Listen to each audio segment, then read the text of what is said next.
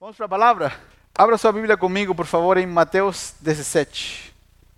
Tem alguém nos visitando por primeira vez? Sim, a nossa irmã querida. Que Deus te abençoe, já cumprimentei ela. Que Deus fale profundamente com a sua vida. Deixa ver o radarzinho do pastor. Não tem mais visita, mas tem gente que não via faz tempo. Vocês estão bem? Vamos ver vocês. Dona Isa, que Deus te abençoe. Muito bom ver a senhora aqui. Mateus capítulo 17.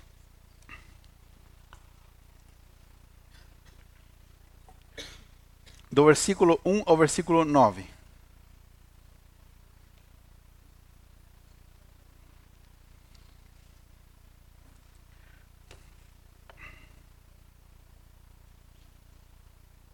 Mateus 17, do 1 ao 9. Diz assim: Seis dias depois, Jesus levou consigo Pedro e os dois irmãos, Tiago e João.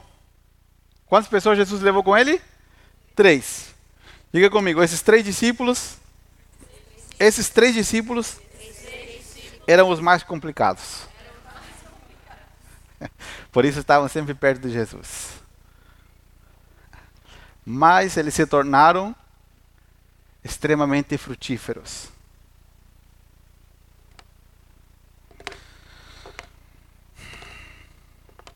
Oh, meu Deus, não sei se vou conseguir pregar. Deixa, vou, deixa eu tentar. Alguns anos atrás, eu discipulei um, um grupo de meninos em Curitiba. E um deles disse assim para mim uma vez, por ser que eles estejam ouvindo a mensagem. Ele disse assim: Pastor, eu teria dado tudo o que eu tenho para que meu pai, que foi um pai amoroso do jeito dele, trabalhador, sempre trabalhou muito. Mas um pai silencioso e omisso. Eu teria dado tudo que eu tenho para que meu pai um dia tivesse me chamado para perto e tivesse me corrigido. Porque muitas coisas que eu vivo hoje é porque meu pai nunca me corrigiu. A minha mãe me corrigia, mas eu precisava do meu pai. Eu olhava para ele e esperava que ele me chamasse a atenção. Ele sempre trabalhou muito, mas ele nunca me corrigiu. Ele nunca me chamou para perto. E como Deus, na sua infinita graça e misericórdia, trabalha nas nossas vidas, depois de muito tempo, alguém conseguiu chamar ele para perto, chamar a atenção. Esse menino chegava no nosso discipulado e falava assim: Pastor, eu quero matar minha esposa.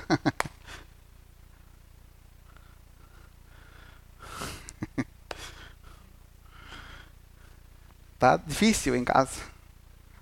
Tá dando um fight. Isso só acontece em outros lugares. Aqui em Balneário não acontece essas coisas.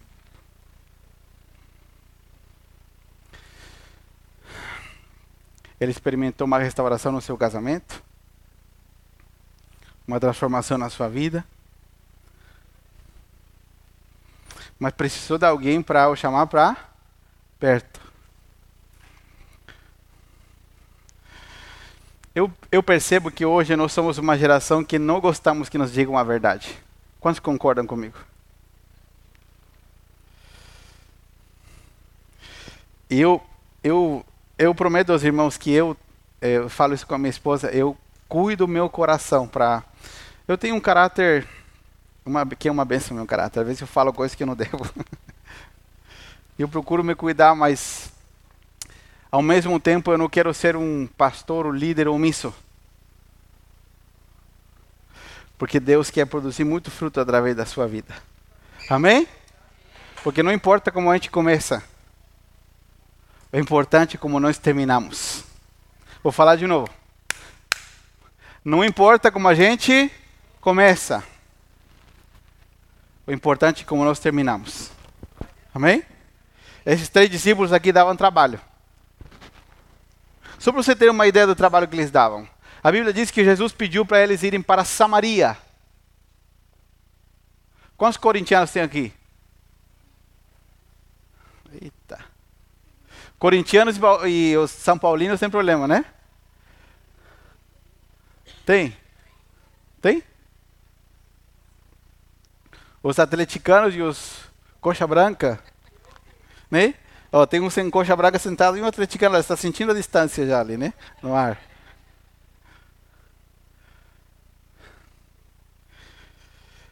Por que estou dizendo isso? Porque a Bíblia diz que os judeus tinham problemas com os samaritanos.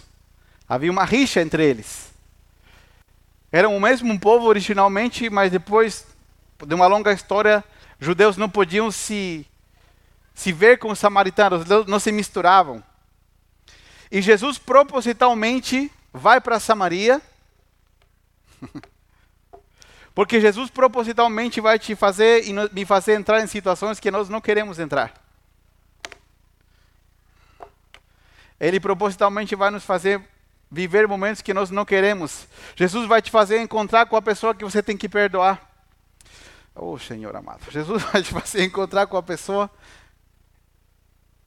que você tem que liberar perdão, ou que às vezes você diz: Meu Deus, não quero ver essa pessoa. Mas ele vai te fazer encontrar com ela, às vezes de propósito, porque ele quer manifestar sua vida em você. E que você consiga fazer o que a sua carne não consegue fazer. Amém? E em certo dia, esses dois discípulos, Jesus mandou eles, junto com os demais, para Samaria. Os samaritanos viram que eles eram judeus e disseram assim: Não, a gente não tem lugar onde vocês possam dormir aqui. Era mentira. Porque eles eram judeus, estavam complicando a vida deles. E eles voltaram para Jesus e falaram: Senhor Jesus, por que, que a gente não ora como Elias orou? e fazemos pedir que venha fogo do céu sobre Samaria e queime todo mundo aqui. Esses eram os discípulos que Jesus tinha. Eles eram complicados. Mas, lembre-se, não importa como a gente começa. O importante é como Jesus vai trabalhar em nós e como nós vamos concluir a nossa vida. Amém? Vamos lá. Enquanto os três observavam, esses três, é, Pedro, Tiago e João. Enquanto os três observavam a aparência de Jesus, foi transformada de tal modo que seu rosto brilhava como o sol e as suas roupas se tornaram brancas como a luz. De repente, Moisés e Elias apareceram e começaram a falar com Jesus. Pedro exclamou: Senhor, é maravilhoso estarmos aqui. Se quiser, farei três tendas três barracas. Uma será sua, outra de Moisés e a outra de Elias. Enquanto ele ainda falava, uma nuvem brilhante os cobriu, e uma voz que vinha da nuvem disse: Este é o meu filho amado, que me dá grande alegria. Ouça-no. Os discípulos ficaram aterrorizados e caíram com o rosto em terra. Então Jesus veio e os tocou. Levantem-se, disse ele, não tenham medo. E quando levantaram os olhos, viram apenas Jesus. Enquanto desciam do monte, Jesus lhes ordenou: Não contem a ninguém o que viram, até que o filho do homem ressuscite dos mortos. Amém? O que nós lemos aqui em Mateus 17, você vai encontrar nos outros evangelhos também. Jesus tinha doze discípulos que andavam com ele todo o tempo, toda hora, moravam com Jesus. Mas três discípulos, Jesus os chama e disse: Venham comigo. E eles foram para um monte alto. Chegando lá, eles estavam no meio da, da conversa, do nada, aconteceu algo extremamente sobrenatural. E o Jesus que eles conheciam, de carne e osso, físico, ele foi transfigurado, transformado a sua natureza foi transformada diante dos olhos deles. E eles tiveram uma experiência tão sobrenatural que eles ficaram apavorados. Eles, do meio, apareceu uma nuvem ali, apareceram mais dois personagens ali, Moisés e Elias. E do meio da nuvem apareceu a voz de Deus, que falou as mesmas palavras que o Pai falou quando Jesus estava sendo batizado nas águas: Este é o meu filho amado, em quem eu me compraço, somente a ele ouvi. A explicação do texto é mais longa, mas não quero entrar lá. E Jesus disse que eles desceram do monte, eles queriam ficar, mas Jesus disse: não, não é para ficar, é para descer. Eles desceram do monte e Jesus disse: vocês não podem contar essa experiência até que eu ressuscite. Depois que eu ressuscitar, estão liberados para contar essa experiência. Antes, não. Ok? O tema da nossa mensagem se chama Trabalhadores Apaixonados. Diga comigo, trabalhadores, trabalhadores. apaixonados. A maioria das pessoas, você sabia que elas trabalham só por uma necessidade financeira? Quantos já foram em algum lugar e ser atendidos por alguém que estava com a cara. Né? Você às vezes até pagou caro por uma consulta, por alguma coisa, e a pessoa que te atendeu, ela parece que não estava com vontade de te atendendo. Porque ela estava trabalhando lá por quê? Por uma necessidade. Não é assim que muitos pais dizem para seus filhos: Filho, vamos ver qual, qual curso da faculdade você vai fazer, qual que dá mais dinheiro. Muitos pais, lamentavelmente, tentam mostrar aos seus filhos para procurar algo para fazer que dê um bom retorno financeiro. E por conta disso, nos encontramos com pessoas que trabalham por uma necessidade e que são infelizes no que fazem e que, por conta disso, atendem mal as pessoas. Por que estou dizendo isso? Porque no reino de Deus, o Deus nos chama para trabalhar juntamente com Ele. Jesus disse para os seus discípulos: Vejam, os campos estão brancos, prontos para a colheita. O que, que Jesus está dizendo? O mundo, Balneário Camboriú, Itajaí, Camboriú, Itapema, está pronto. As pessoas precisam do Evangelho. Tem muita gente precisando ser salva, o que Jesus está dizendo, traduzindo para o português dos nossos dias. Tem muita gente para ser salva no teu trabalho.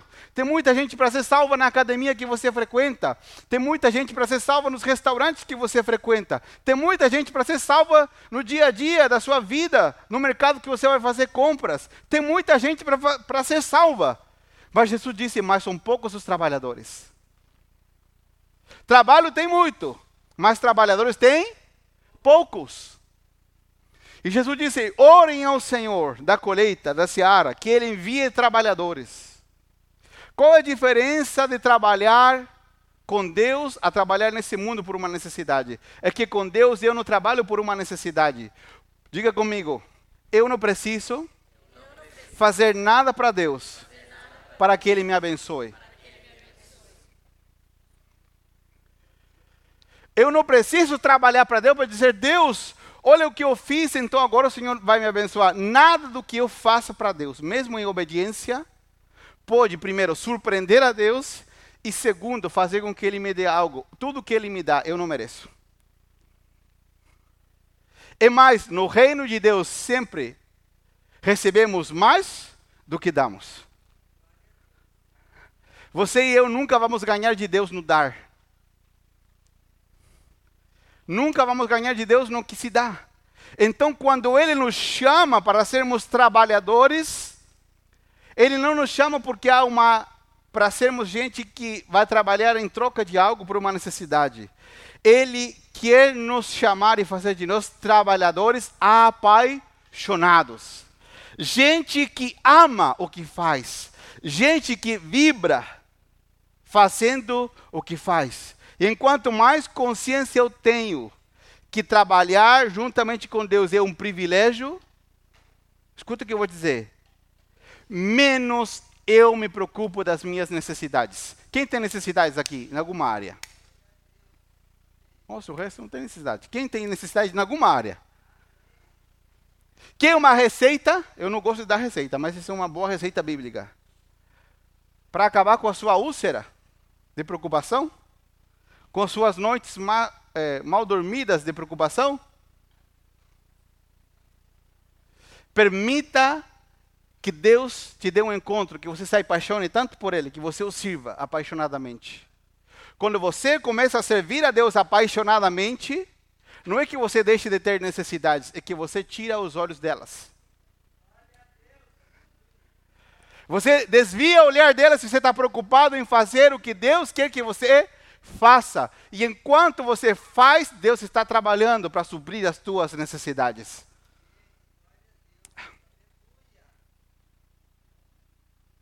Os padrões do reino de Deus são diametralmente opostos aos padrões desse mundo. Quando Deus quer nos ensinar de que nós podemos trabalhar com Ele, é um privilégio. É um privilégio poder mexer, arrumar uma cadeira. É um privilégio poder abrir a nossa casa para receber alguém. É um privilégio eu parar no meu trabalho. Ou é um privilégio eu parar no mercado, naquilo que eu estou fazendo, e colocar a mão aqui, na mão, no braço, no ombro de outra pessoa e poder orar por ela. É um privilégio poder servir a Deus. Servir a Deus não é um peso. Servir a Deus não é porque, ah, o pastor mandou. Não, servir a Deus é um privilégio. É um privilégio que ninguém deveria nos roubar. Servir a Deus apaixonadamente. Servir a Deus com todas as nossas forças.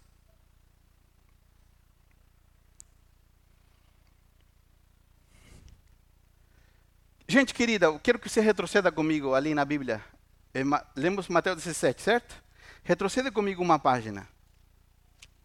Para você entender o que estava acontecendo ali. Quantos estão recebendo de Deus? O, o capítulo 16, a partir do versículo 24.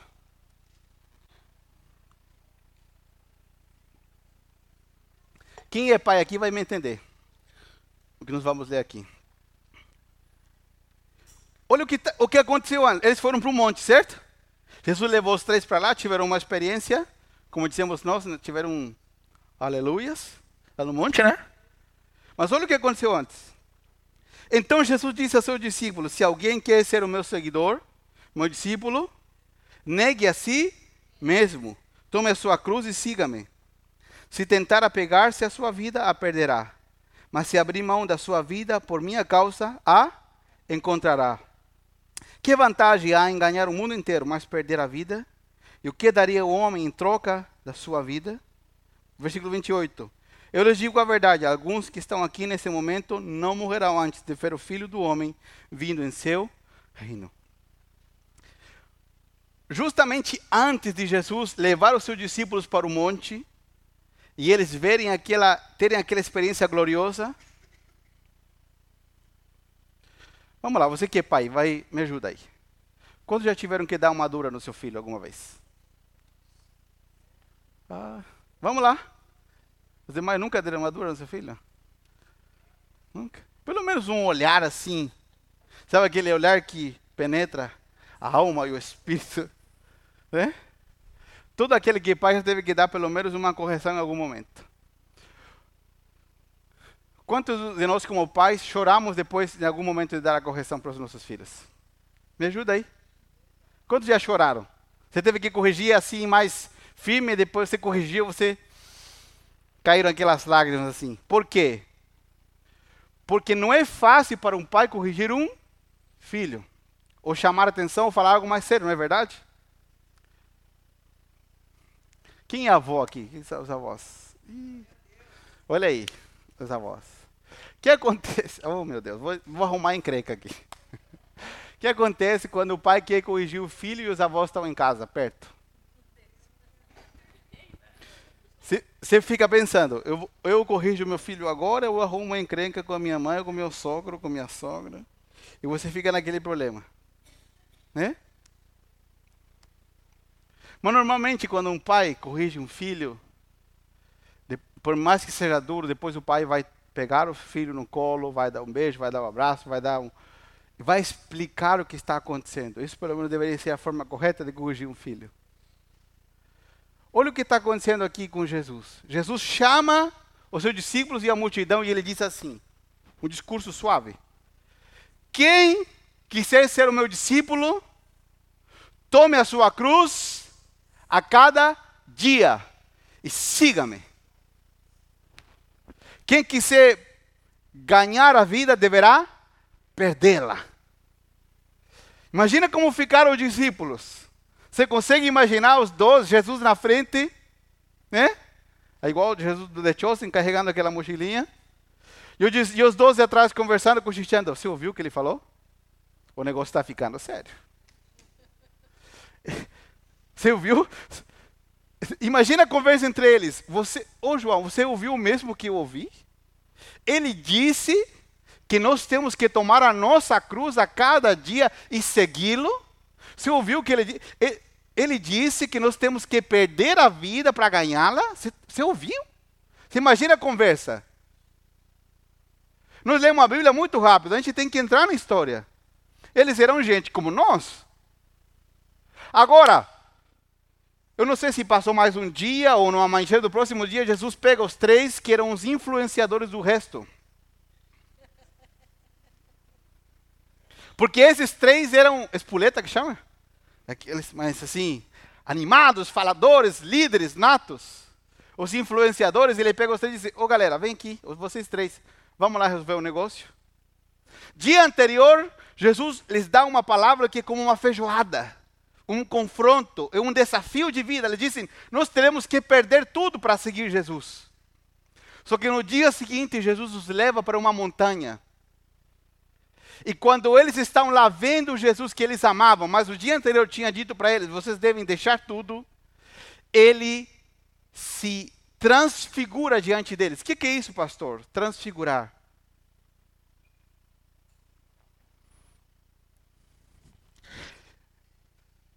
Jesus era homem, 100% homem, e 100% Deus ao mesmo tempo. E tudo que Jesus fazia era como homem, como um homem cheio do poder do Espírito Santo. Foi um homem que foi vencido por Satanás no Éden, enganado por Satanás. Foi um homem, junto com a sua esposa, que pecaram. Também deveria ser um homem que venceria Satanás, vivendo em santidade e morrendo pela humanidade. Ok? Je Jesus era um homem que fazia milagres, tudo, mas os discípulos o viam como homem fisicamente. Naquele momento, quando eles estavam na montanha, ele se transfigurou. Jesus mostrou para eles a sua natureza divina. Ele ficou, olha o que diz o texto aqui. De repente, enquanto os três observavam, versículo 2, capítulo 17, a aparência de Jesus foi transformada de tal modo que seu rosto brilhava como o sol seu rosto brilhava como o sol, e as suas roupas se tornaram brancas como a luz. Eles estavam vendo Jesus de carne e osso, de repente, ele apareceu transfigurado para eles na sua glória. E eles ficaram malucos. Eles ficaram transtornados e eles ficaram cativados por aquilo que estava acontecendo naquele lugar. A Bíblia diz que de repente do lado de Jesus aparece Moisés e Elias. E Pedro, que era sempre o líder, aquele que falava mais rápido que todo mundo. Pedro disse: Senhor Jesus, eu tenho uma boa ideia. Qual a ideia, Pedro? Qual a ideia? Nos arrumamos umas madeiras aqui, a gente constrói uma tenda. Uma para o Senhor, outra para Elias e outra para Moisés. Por quê? O ambiente da glória de Deus que eles estavam experimentando era tão extraordinário que eles se esqueceram que estavam longe dos demais discípulos, que estavam numa montanha que não haviam levado comida. Eles não queriam sair dali. O Pedro disse: Senhor, vamos ficar aqui. Vamos ficar aqui? Estou vendo a tua glória o resplendor da glória de Deus. Vamos ficar aqui, a gente arruma, a gente dá um jeito. Já viu que quando a gente gosta de algo, a gente dá um jeito? Não é verdade? É verdade, quando nós queremos algo, nós damos um jeito. E o discípulo disse: Vamos ficar aqui. Estamos vendo a glória, a tua glória. Tem coisas que não podem ser traduzidas com palavras. É como quando você faz uma viagem e você diz para alguém: a pessoa disse: Me conta como foi. Tu diz: Eu não consigo te explicar. Tu tens que ir naquele lugar. Quem já passou por isso? Ai, como que é aquele perfume que tu tanto gosta? Hum, não, cons não, consigo te explicar. Tu tem que borrifar um pouco de perfume, tu tem que sentir. Como que é aquela comida? Não consigo te explicar. Tu tem que experimentar. Da mesma forma, os discípulos não somente estavam vendo algo, eles estavam experimentando algo dentro, que os motivou a querer ficar naquele monte. Agora eu quero te explicar algo importante. Que horas que eu, não sei que horas que eu comecei, não quero demorar muito. Alguém viu que horas que eu comecei? Não sei que horas. Quando você lê as páginas dos evangelhos, Mateus, Marcos, Lucas e João, você vai perceber que Jesus permitiu com que os discípulos vivessem um trailer. Sabe que um trailer? Quando você tem um filme que vai lançar e eles mostram algumas imagens só, para dar um gostinho, você ficar animado para assistir o filme? Nós vemos várias vezes Jesus permitindo que os discípulos vivessem um trailer. Agora chama teaser, né? Também, né? Um, um adiantamento do que seria uma realidade da igreja no futuro, do que seria uma realidade nossa. E Jesus aparece para eles glorificado. Ele se mostra como ele era todo poderoso. Jesus estava limitado a um corpo, mas ele estava revelando para eles como ele era todo poderoso. Abre sua Bíblia comigo, por favor, em Apocalipse. Quantos têm medo do livro de Apocalipse? Seja honesto. Não precisa ter medo, gente. Apocalipse 1, versículo 9.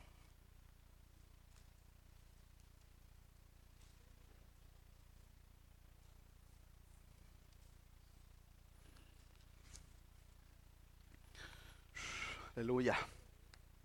Apocalipse 1, 9. Em diante, até o 18.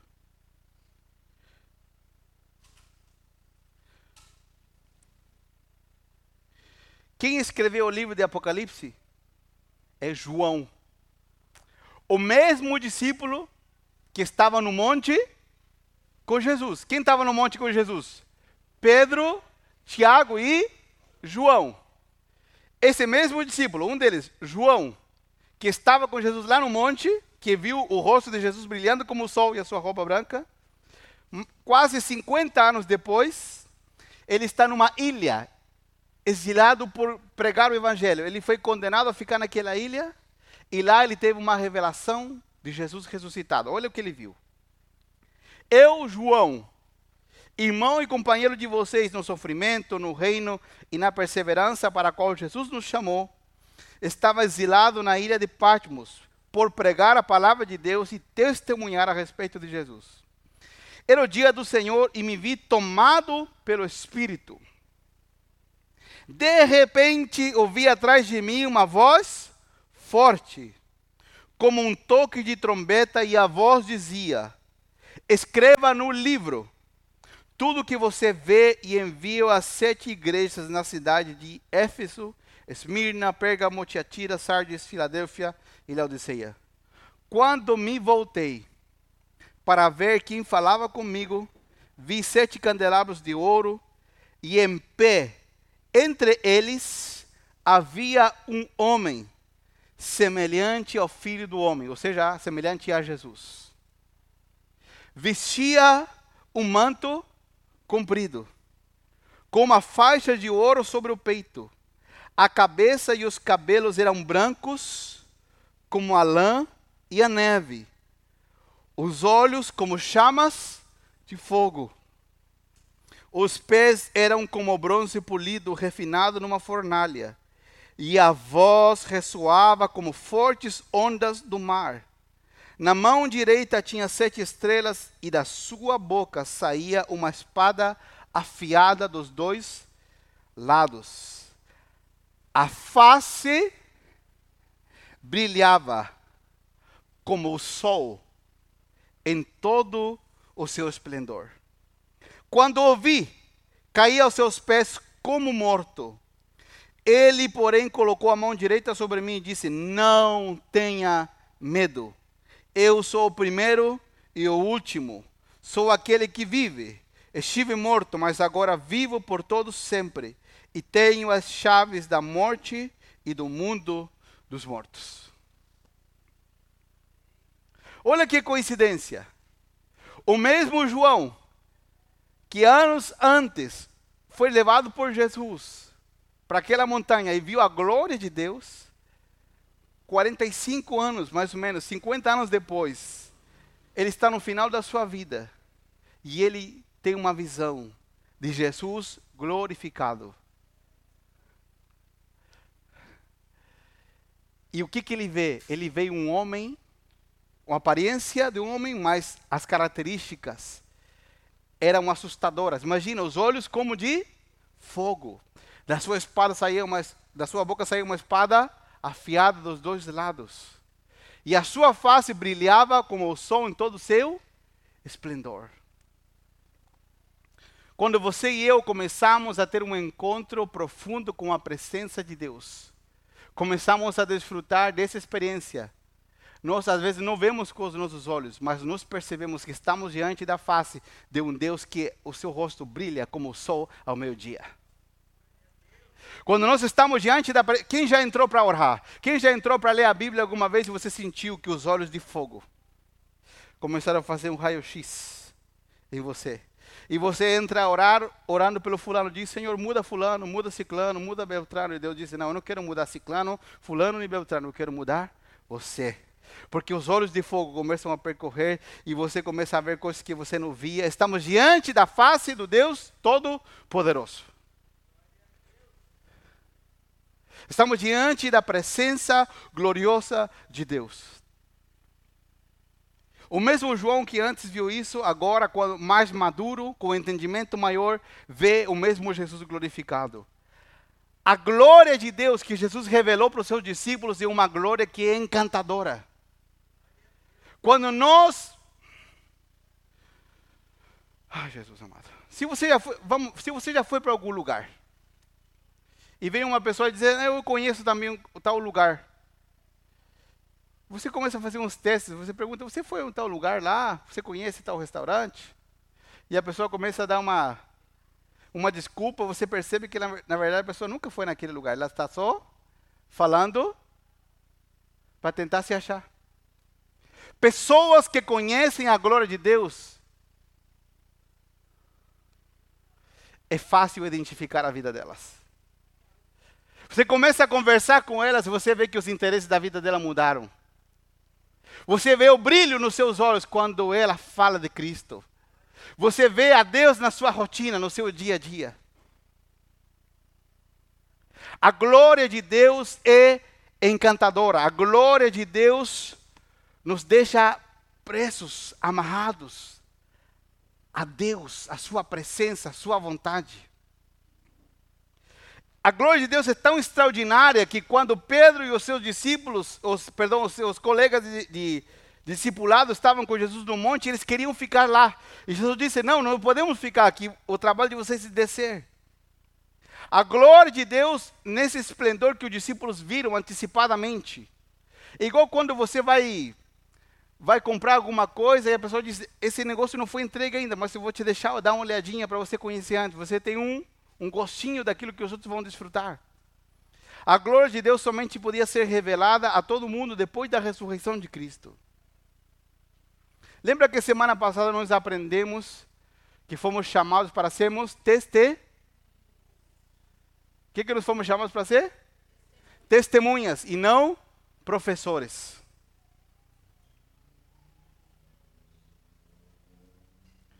Diga comigo, testemunhas e não professores. Qual é a diferença? Nós somos chamados para experimentar a presença de Deus e contar a outros o que estamos vivendo, não somente o que lemos. Se você que é empresário vai fazer um curso, você faria um curso com alguém que só leu sobre o trabalho que você tem ou você faria um curso com alguém que já trabalha nessa área e sabe o que está falando? Vamos lá, me ajuda aí. Com quem você faria um curso? Com quem trabalha na área, certo? Você faria um curso com alguém que diz, ah, não, eu sou um mentor em tal área. Que hoje tem mentor para tudo, né? Mas o cara entrou, leu o livro e já é mentor. Tem como? Como eu posso ser testemunha de algo?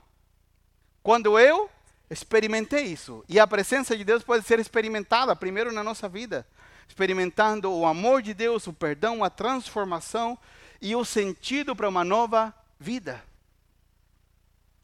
Por que estou dizendo tudo isso? Porque nós não somos chamados para ser professores ou para comunicar algo, mas para falar do que estamos experimentando, do poder de Deus que está trabalhando nas nossas vidas. E agora eu quero retornar aquilo que Jesus disse para os seus discípulos.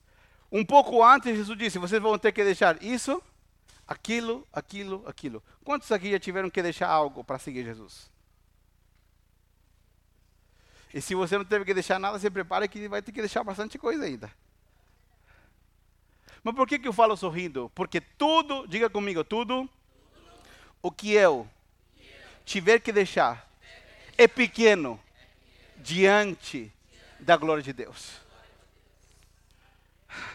Jesus mostrou para eles: vocês vão ter que abandonar tudo. Quando eles começaram a ficar frustrados, porque pensaram, temos que carregar a cruz, tem que parar de fazer aquilo, tem que mudar meus hábitos, temos que fazer aquilo. Quando eles começaram a ficar frustrados, Jesus disse: Venham aqui, vou levar vocês para o monte. Eu vou mostrar algo a vocês que não se compara, não tem como, como comparar. É injusto comparar o que você tem que deixar com a, o ganho da presença e da glória de Deus, da majestade da Sua presença sobre a nossa vida. Você consegue diferenciar um religioso, porque o religioso sempre anda com cara de limão. De alguém que tem uma experiência com Deus real, o religioso diz, tem que servir a Deus, né, irmão? Ah, santidade é difícil, né, irmão? Ah, está difícil. Porque ele quer agradar a Deus na sua própria força. Ele quer tentar, Deus, olha o que eu estou fazendo, te impressionar. Deus, não conseguimos impressionar a Deus. Por que pessoas conseguem deixar coisas para trás para servir a Deus? Porque primeiro elas viram a face de Jesus como o sol que brilha ao meio-dia, porque eles viram a presença de Deus, porque eles experimentaram a glória de Deus. Quando você e eu experimentamos a glória de Deus, nada Nada, absolutamente nada do que tenhamos que deixar para trás para seguir o propósito de Deus se compara. Tudo é pequeno. Tudo é pequeno. O que, que você e eu vamos ter que largar? Não sei. Porque até aqui, para chegarmos até aqui, nós já largamos algumas coisas. Mas quero te dar um aviso. Para ir para a próxima temporada, Deus vai nos pedir outras coisas. Agora, agora você só não jogou uma pedra porque não trouxe uma pedra. Irmãos, amados, tudo o que Deus nos pedir, que a gente abra a mão, é ínfimo, é pequeno comparado com tudo que Ele é para nós. Eu não consigo, eu tento, mas não consigo entender as pessoas quando elas dizem, eu não consigo. É porque a pessoa não teve uma experiência com Deus ainda. Não viu a, a glória de Deus, porque quando nós vemos a Jesus glorificado, nós somos capazes de abrir mão de qualquer coisa que Ele nos peça. Não porque a gente bateu a cabeça na parede, não, é porque quando eu comparo o que Ele está me pedindo com o que Ele já me deu, não tem como comparar. E eu não estou falando de Deus te dar um apartamento, um triplex, um duplex, um apartamento na, na frente do mar, ou um carro novo, não estou falando disso. Estou falando da presença de Deus. Ele é a garantia.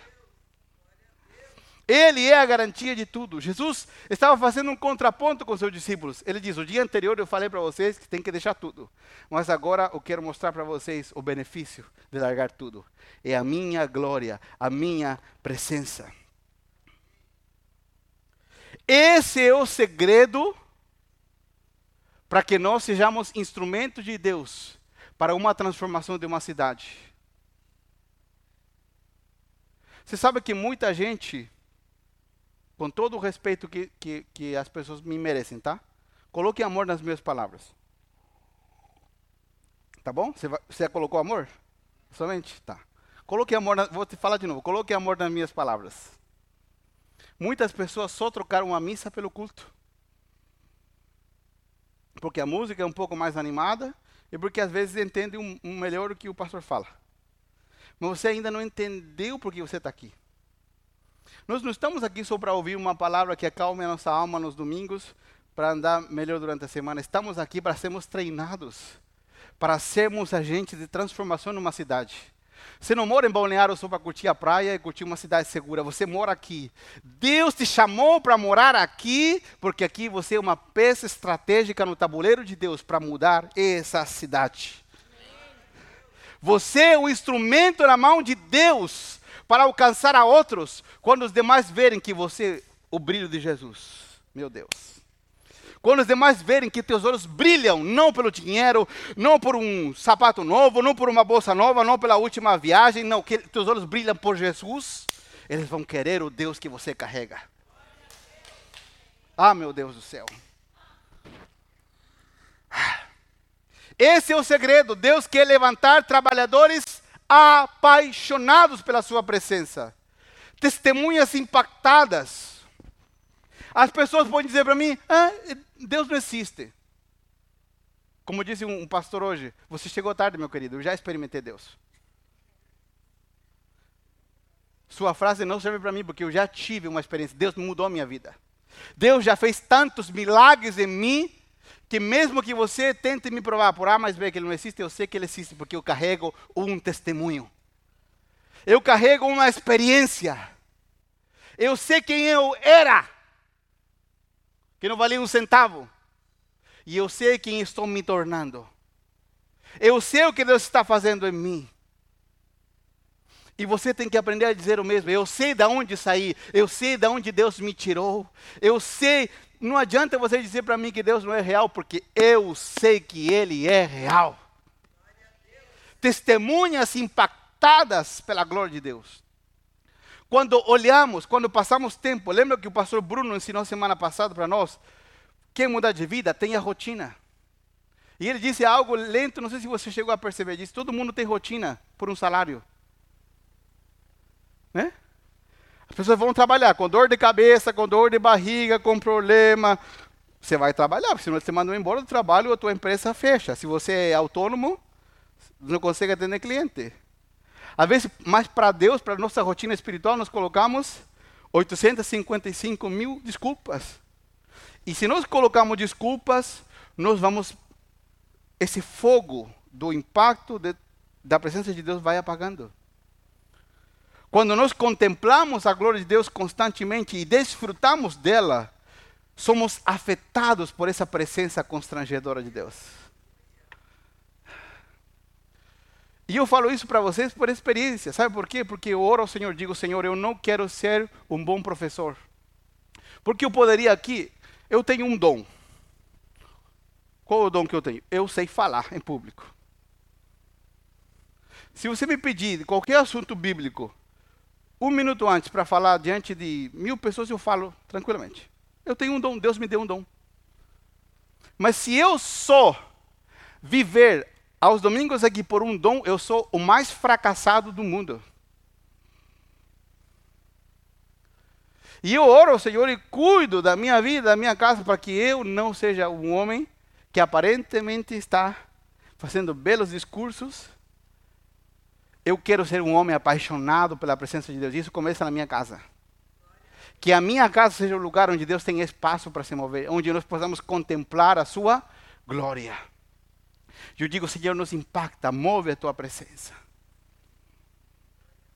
Na quinta, sexta-feira, acho que é, nós estávamos tomando café em casa, tarde. E eu tinha escutado uma música, acho que foi quinta, não sei que dia que foi, sexta, acho que foi eu tinha escutado uma nova música, gostei da música e comecei a orar, buscar o Senhor. Daí de tarde nos colocamos a música na Alexa para tomar café. E a nossa oração de, de, gratidão pelo café virou, virou quase vigília. E começamos a orar pelo café e a presença de Deus veio.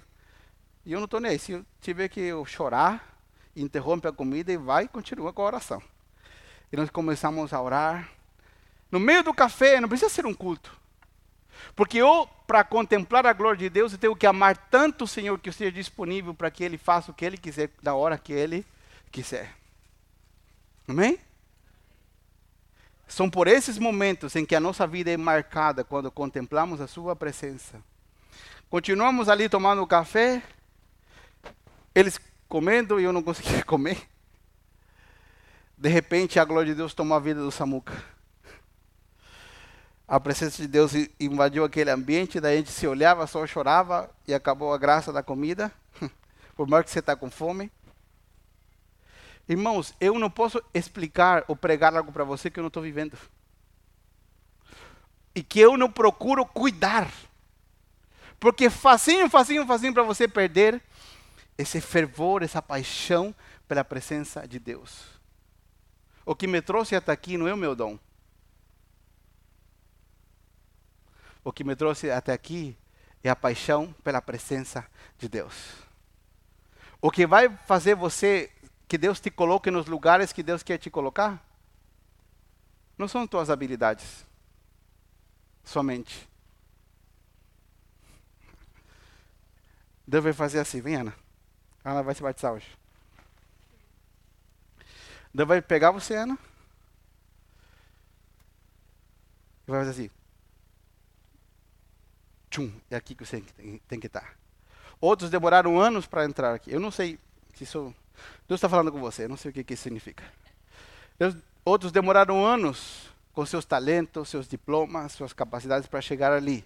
E nesse espaço, e ali nesse lugar, Deus tem o tabuleiro, o xadrez, na sua mão.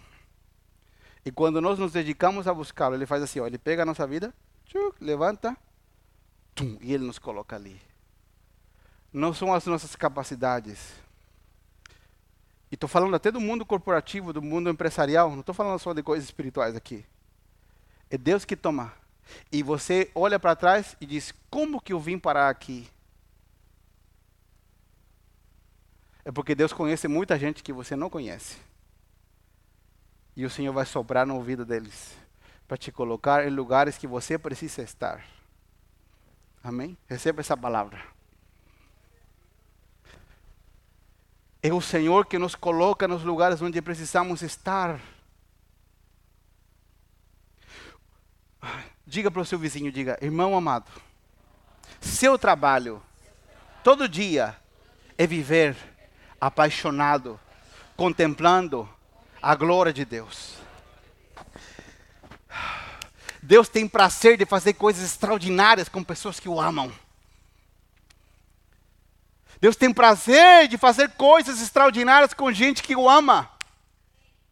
Você vai testemunhar aos teus vizinhos, à tua família, aos teus familiares, testemunhar coisas que estão acontecendo contigo, situações, rompimentos que acontecem na tua família, coisas no teu trabalho, milagres, e a pessoa vai dizer: como que você fez? Quem que foi o teu contato? Quem te ajudou?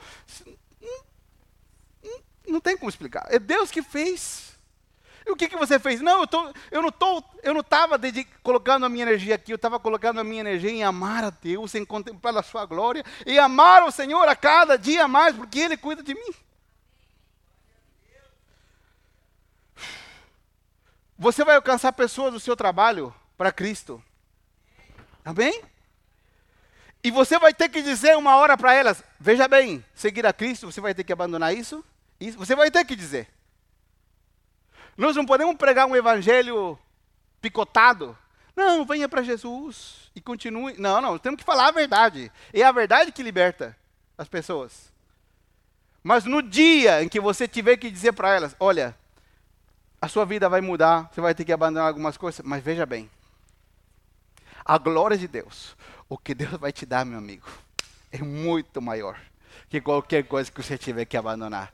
E quando as pessoas verem em você o brilho nos olhos. Isso não se compra, ninguém não se compra. Você não faz curso para ganhar brilho nos olhos. Isso se vive todos os dias buscando a presença de Deus. Quando eles verem, você fala assim: "Olha, eu tive que largar isso. Eu era assim. Deus me fez me fez me mover assim". Mas em contrapartida, olha o que eu ganhei de Deus. E você não vai falar da tua casa, nem do teu carro, você vai, vai falar do, do valor que não tem preço a presença de Deus em você, quando eles verem o brilho nos olhos. Eles vão dizer: Eu quero ir naquele Deus que perdoa pecados, que transforma vidas. oh, meu Deus.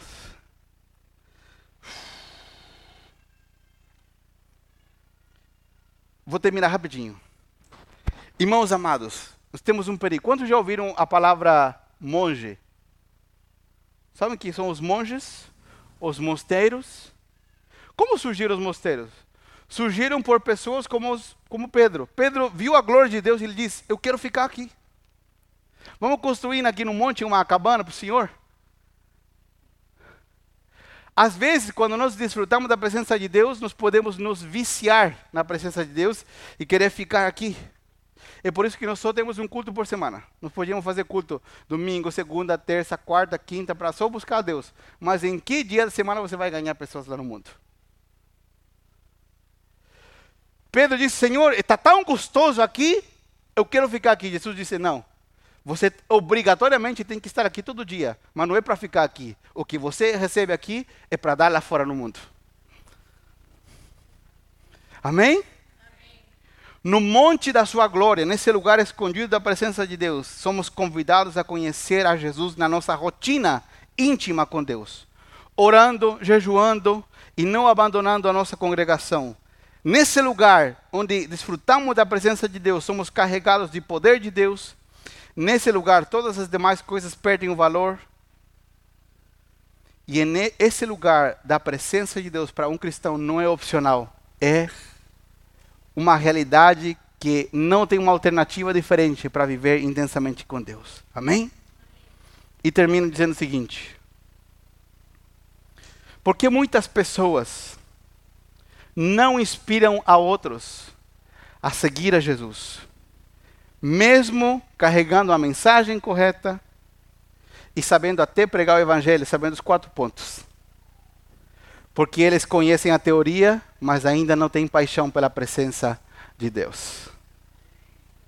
E eu tristemente digo que tem, somos uma geração da informação e temos muita gente que sabe muita Bíblia, muita teologia, mas como nunca antes vemos pouca paixão por Deus. Os tempos difíceis que nós vivemos e iremos viver, ainda piores, exigirão de nós sermos pessoas que amam a Deus com todas as forças. Gente apaixonada por Cristo, disposta a fazer qualquer coisa com tal de manter a presença de Deus sobre a nossa vida. Quando a paixão por Deus toma conta das nossas vidas, podemos mostrar às pessoas com clareza que elas precisarão abandonar coisas Muitas coisas ficaram no caminho. Mas o que ganharemos com Deus nunca poderá ser comparado a nada daquilo que tivemos que deixar para trás. Amém? E termino dizendo o seguinte, porque toda boa mensagem tem que terminar três vezes, né?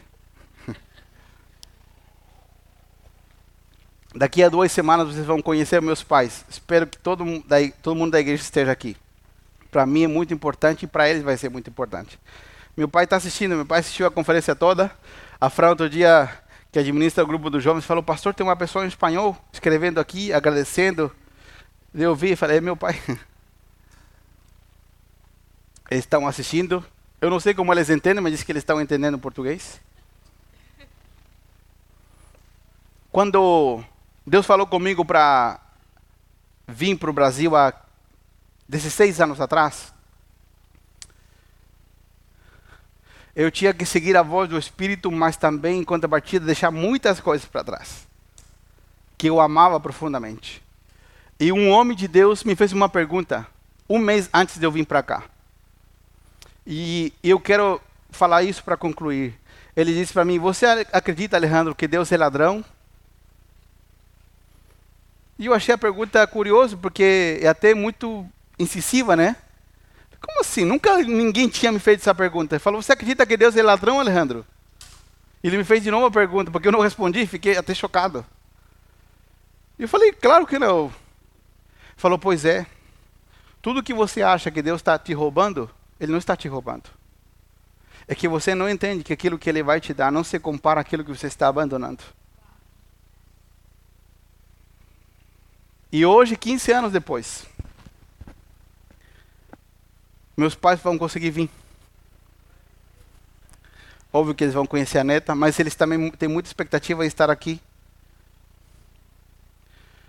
Sabe por quê? Porque se hoje eu posso pastorear a sua vida, porque meus pais abriram mão de mim há 15 anos atrás.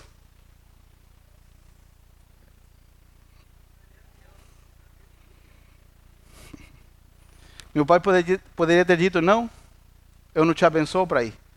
Ele não era cristão na época, ele não tinha se entregado a Cristo. Ele tinha um sonho, como um sonho legítimo, como, de todo pai. que eu fizesse faculdade, eu iria entrar na faculdade de Direito, não é o seguinte. Mas eu decidi largar tudo por uma palavra de Deus. Eles podiam ter exigido eu voltar. E hoje, 15 anos depois, eu não perdi os meus pais. Eu ganhei eles ainda mais intensamente.